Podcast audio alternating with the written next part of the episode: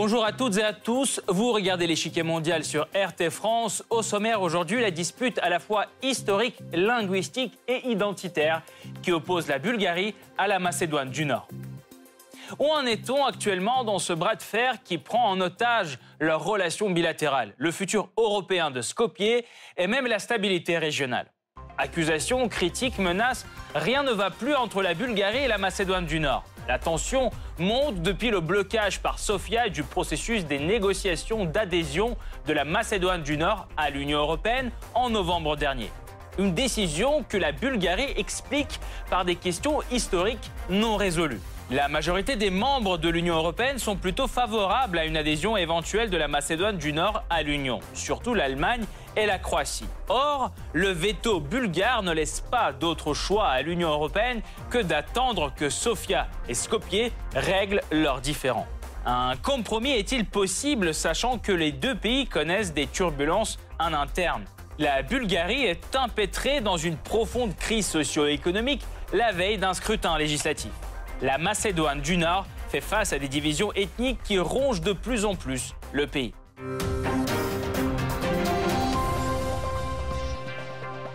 Mais avant de poursuivre, voici ce qu'il faut savoir sur cette dispute historique au cœur des tensions entre la Bulgarie et la Macédoine du Nord. C'est le Blitz. Aux yeux de la Bulgarie, les Macédoniens sont en fait des Bulgares, persuadés à tort d'avoir une identité distincte. Car pendant des siècles, les uns et les autres ont vécu au sein des royaumes bulgares. Skopje parle du droit à l'autodétermination et insiste pour avoir une identité propre. Le même droit à l'autodétermination est utilisé par la Macédoine du Nord pour justifier l'usage de sa langue officielle, la langue macédonienne. La Bulgarie nie l'existence d'une telle langue qu'elle considère comme un dialecte du bulgare.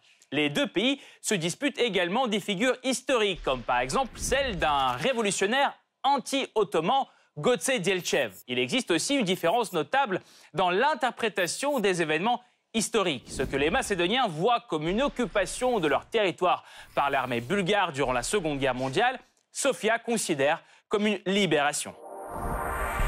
Identité nationale, histoire, langue, tout oppose la Bulgarie et la Macédoine du Nord dans leur vision de leur passé et de leur présent. Quant au futur, il reste largement incertain. C'est surtout le cas de Skopje coincé sur le seuil de l'Union européenne à cause du veto bulgare. Pour qu'il soit levé, la Macédoine du Nord doit complètement s'aligner sur la vision de son voisin. La tenue du scrutin législatif en Bulgarie jette de l'huile sur le feu. En jouant la carte nationaliste, le gouvernement de Boyko Borisov durcit le ton à l'égard de Skopje. L'autre facteur qui empêche la réconciliation bulgaro-nord-macédonienne est le rapprochement de la Macédoine du Nord avec les adversaires régionaux de la Bulgarie comme la Serbie et l'Albanie. Et si la majorité des membres de l'Union européenne se disent favorables à l'adhésion de Skopje, ils insistent dans le même temps pour que Sofia et Skopje règlent eux-mêmes leurs différends. Alors comment évolue la confrontation actuelle entre la Bulgarie et la Macédoine du Nord? Quelles conditions Sofia avance-t-elle pour lever son veto sur les négociations d'adhésion? Pourquoi toutes les tentatives de régler ce différend ont-elles échoué jusqu'à présent? Pour répondre à toutes ces questions, nous rejoignons Falma Chazi, spécialiste de l'Europe du Sud-Est, chercheuse à l'école polytechnique de Zurich. Madame Chazi, bonjour. Bonjour. Tout d'abord, qui selon vous a le plus raison dans ces disputes historiques et linguistiques? Les exigences de la Bulgarie sont-elles justifiées selon vous? Euh, écoutez, en tant qu'historienne, euh, les exigences de Bulgarie sont connues, ça fait longtemps par nous. Ils ne sont pas un phénomène bulgare, ils sont euh, très, très très répandus par tous les États-nations. C'est un phénomène post-empire. Mais est-ce qu'elles sont posées dans la bonne plateforme? Est-ce qu'il y aurait des autres plateformes de, de, travailler, de discuter, d'échanger cette exigence? Et, et, du coup, euh, selon vous, euh, quelles devraient être ces plateformes? Est-ce qu'un compromis est possible dans ces situations? Euh, l'Europe, en tant que, disons, expression géographique, l'Union européenne, des différents pays ont travaillé pas mal euh, sur ce type de questions. On a, on a travaillé dans le cadre de, de, textes scolaires on a travaillé dans le cadre des, échanges sociolinguistiques.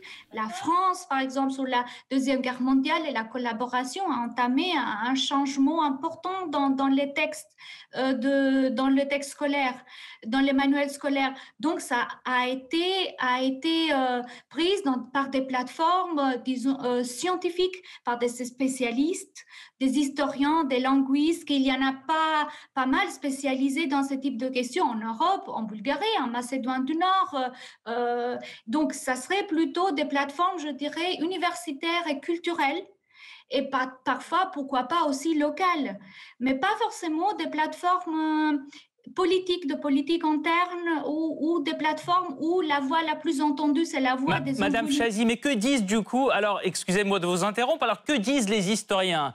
Par exemple, prenons la langue, la langue, la langue de macédonienne. Est-ce qu'elle existe? Elle devrait, elle pourrait exister séparément de la langue bulgare. Écoutez, vous m'avez aussi demandé si un compromis est possible. Alors, il y a beaucoup de compromis qui ont été faits dans ce cadre, mais de compromis qui sont entamés à la fin d'un processus de dialogue et de discussion, pas de rapprochement d'un côté ou l'autre, et pas de, dualité. Si ça existe, comment et pourquoi et depuis quand et dans quelle euh, situation relationnelle avec les autres? Donc, ce sont pas des questions de oui ou non, mais c'est un, processus qui, je dis encore, c'est pas un processus que va entamer des hommes politiques. Il faut, bien sûr, avoir la volonté de, travailler et de prendre des exemples. Je dis, entre la, il y a eu entre la France et l'Allemagne, il y a eu dans les Balkans entre la Grèce et l'Albanie, la Turquie et, la Grèce. C'est des, des, des, des, échanges qu'on connaît. Parfois, ils sont faits même par le théâtre, par les artistes.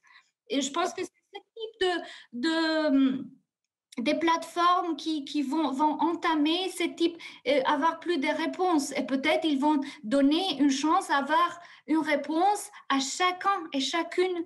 Merci beaucoup, Madame Chazy. Nous allons poursuivre notre analyse tout de suite, mais nous vous retrouverons à la fin de cette émission pour plus de détails sur ce thème. Merci encore. Nouveau scandale diplomatique entre la Bulgarie et la Macédoine du Nord. Le 8 mars, le ministre de la Défense bulgare, Krasimir Karakachanov, publie un texte de félicitations sur Facebook à l'occasion de la Journée internationale des femmes sur fond de cartes de la Grande Bulgarie comprenant, entre autres, le territoire de la Macédoine du Nord. Skopje réagit immédiatement à la publication. Le président Pandarovski a toujours dit à propos des déclarations venant de Sofia qu'elles constituaient une violation évidente de l'accord de voisinage et sapaient la confiance entre les deux pays et peuples. La dispute historique entre la Macédoine du Nord et la Bulgarie pèse lourd sur le futur européen de Skopje. Le 17 novembre, la Bulgarie bloque les négociations d'adhésion de la Macédoine du Nord à l'Union européenne en raison des questions historiques non résolues entre les deux pays.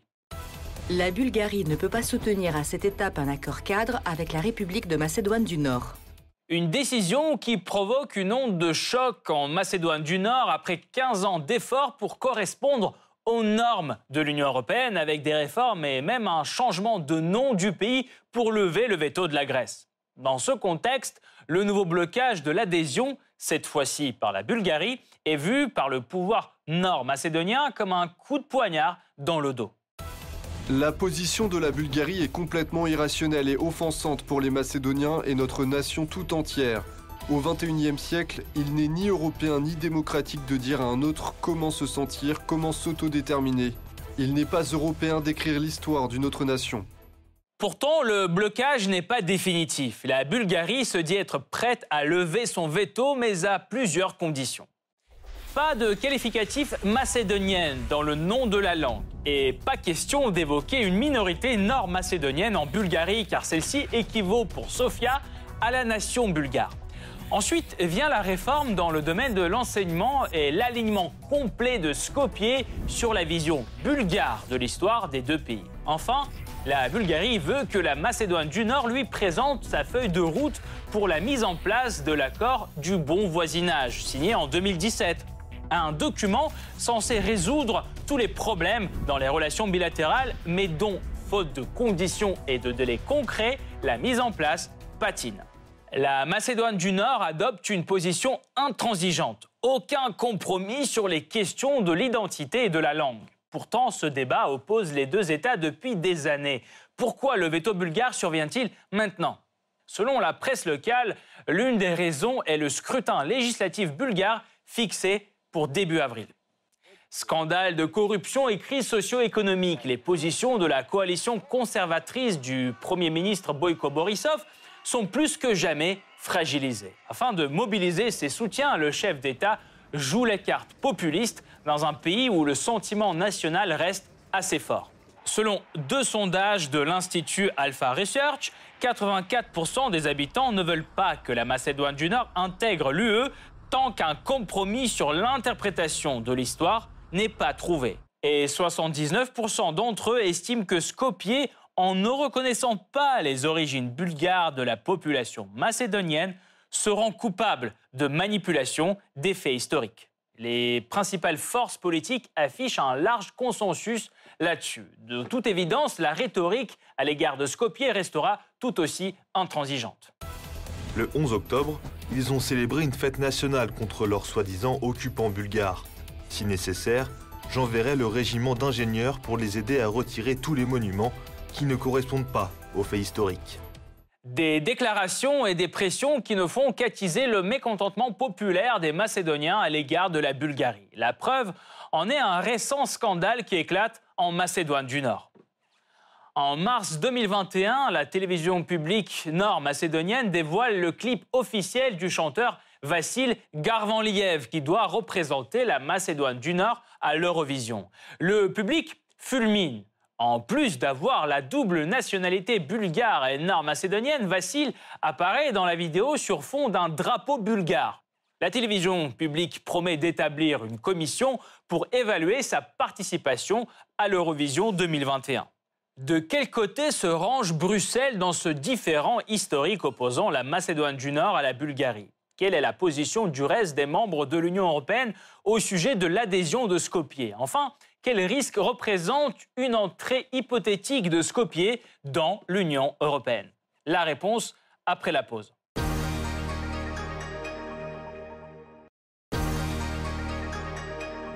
La dispute historique exacerbe les tensions entre la Bulgarie et la Macédoine du Nord. Sofia nie l'existence de la langue et de la nation macédonienne et pour cette raison bloque l'adhésion de son voisin balkanique à l'Union européenne. Et pourtant, la Bulgarie avait été la première à reconnaître la Macédoine après la chute de la Yougoslavie.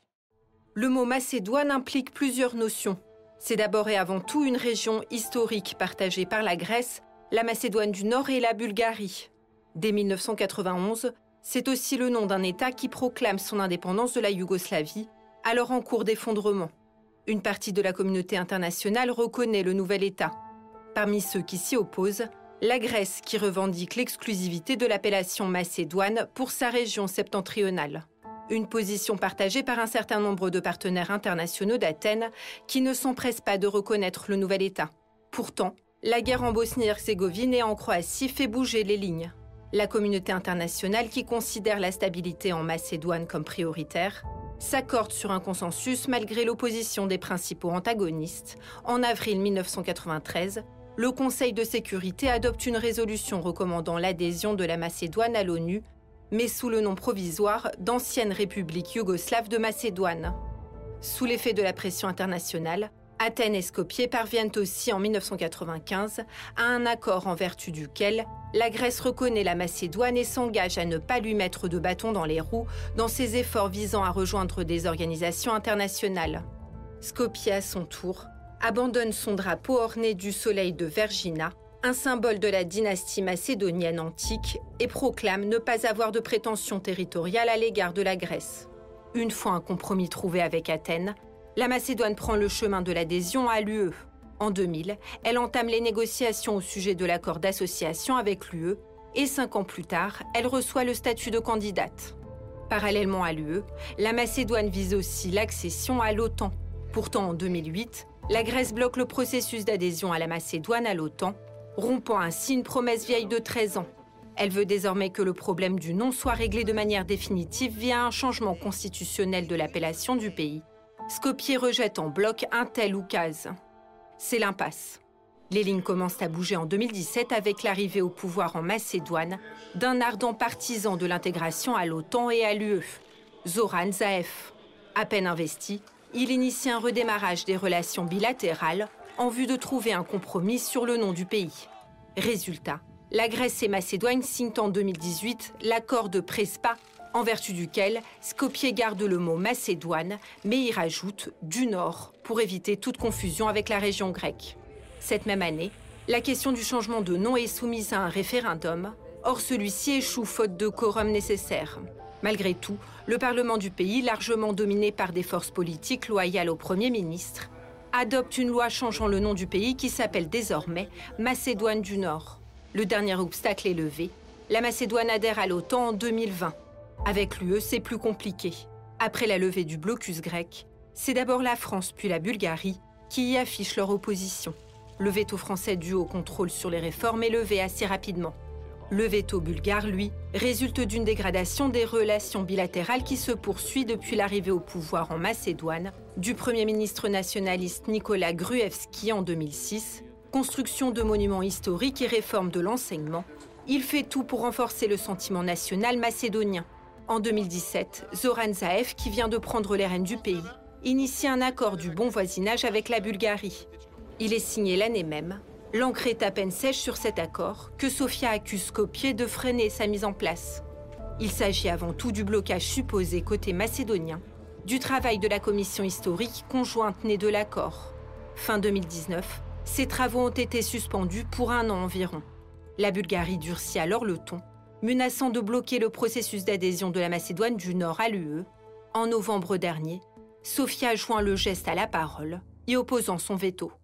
Ça fait déjà plus de 15 ans que la Macédoine du Nord est candidate à l'adhésion à l'UE, sans succès. Le rapprochement patine aux grandes dames de certaines capitales européennes. En mars, neuf États membres de l'Union appellent à revenir aux discussions stratégiques avec les Balkans occidentaux. Nous pensons qu'il est grand temps d'analyser les Balkans occidentaux sur le plan stratégique. La pandémie n'a fait qu'exacerber des tendances existantes, y compris sur le plan géopolitique. D'autres acteurs sont prêts à intervenir dans les affaires régionales, et ce souvent à nos dépens. Selon les signataires, le temps est venu de récompenser l'effort en matière de réforme déployé par Skopje à la demande de Bruxelles. Parmi ceux qui souscrivent à cet appel, la Croatie et l'Allemagne. En 2020, ces deux pays présidaient tour à tour le Conseil de l'Union européenne. Et c'est grâce à leurs efforts que l'intégration nord-macédonienne prend de l'élan. En janvier 2020, la Croatie assume la présidence de l'UE et nomme sans attendre sa priorité, relancer le processus d'adhésion de Skopje. À l'époque, il est bloqué par la France, mais dès mars, un consensus est trouvé. Paris lève son veto à la candidature nord-macédonienne. En juin, la présidence européenne passe à l'Allemagne. Face à un nouvel obstacle, le veto bulgare, Berlin ne ménage pas ses efforts pour sortir de l'impasse. Négociations, visites, coups de fil, au sommet UE-Balkan à Sofia, début novembre, la brouille bulgaro-nord-macédonienne est au centre de l'agenda. Le processus de Berlin et ses progrès sont toujours associés à la réconciliation, à la résolution des différends historiques, et c'est pour ça que nous souhaitons naturellement que ce processus se poursuive. Vous devez dire oui à la région, vous entendre les uns avec les autres, c'est très important. Mais la campagne allemande tombe à l'eau. Du coup, Berlin tente un ultime effort pour apaiser les tensions. Face à l'intransigeance bulgare, l'Allemagne cherche à inclure ses demandes dans l'accord cadre des négociations sur l'adhésion nord-macédonienne. Le texte de compromis est proposé par Berlin lors d'une réunion de Coreper 2 le 16 décembre dernier. Pour satisfaire Sofia, il mentionne la falsification de l'histoire dans la section consacrée à la Macédoine du Nord. La Bulgarie est satisfaite, elle approuve le document. Mais malgré tout, il est recalé lors d'un vote des 27. Cette fois-ci, le texte déplaît au camp des partisans d'adhésion nord-macédonienne, la Slovaquie et la République tchèque.